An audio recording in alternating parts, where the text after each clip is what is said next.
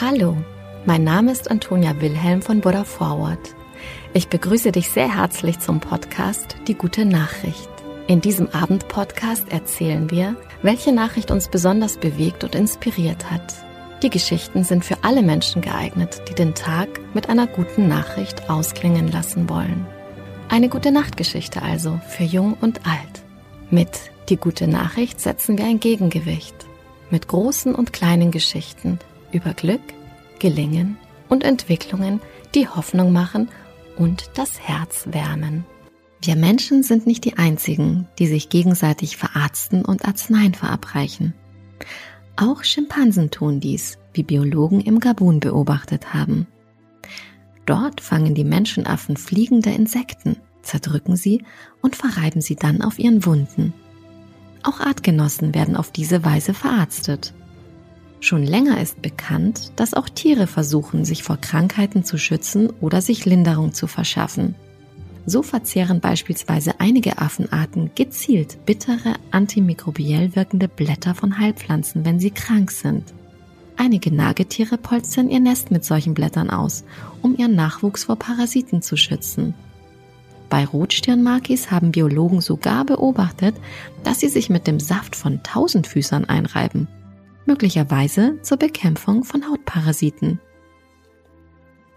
Ein weiteres Beispiel für tierische Medizin haben nun Alessandra Mascaro vom Max-Planck-Institut für Anthropologie und ihre Kollegen im Loango Nationalpark in Gabun entdeckt. Bei der dort lebenden Gruppe von 45 Schimpansen beobachteten die Forschenden innerhalb von 15 Monaten insgesamt 22 Mal, wie die Tiere Fluginsekten zur Behandlung offener Wunden einsetzten.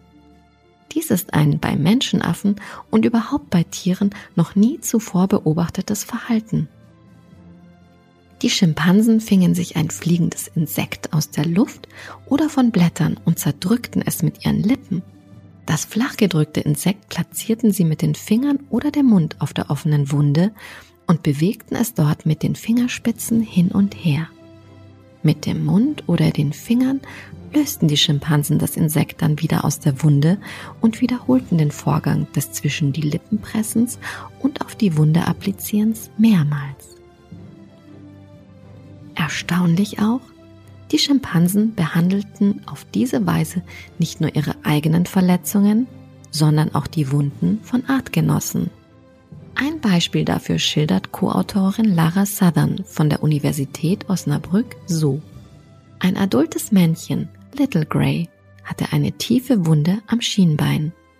Das Weibchen Carol, das ihn gerade lauste, fing daraufhin ein Insekt und reichte es ihm. Anschließend rieb nicht nur Little Grey das Insekt auf seiner Wunde, auch Carol und zwei weitere Schimpansen behandelten ihren Artgenossen auf diese Weise. Die drei nicht verwandten Schimpansen führten dieses Verhalten einzig zum Wohle ihres Gruppenmitglieds durch. Dies stellt eine neue Form des prosozialen Verhaltens bei nichtmenschlichen Tieren dar. Ihre Kollegin Simone Pika ergänzt. Für mich ist das wirklich atemberaubend, weil so viele Menschen bezweifeln, dass andere Tiere auch solche prosozialen Fähigkeiten haben. Plötzlich haben wir hier eine Spezies, in der wir sehen können, wie sich die Einzelnen um andere kümmern.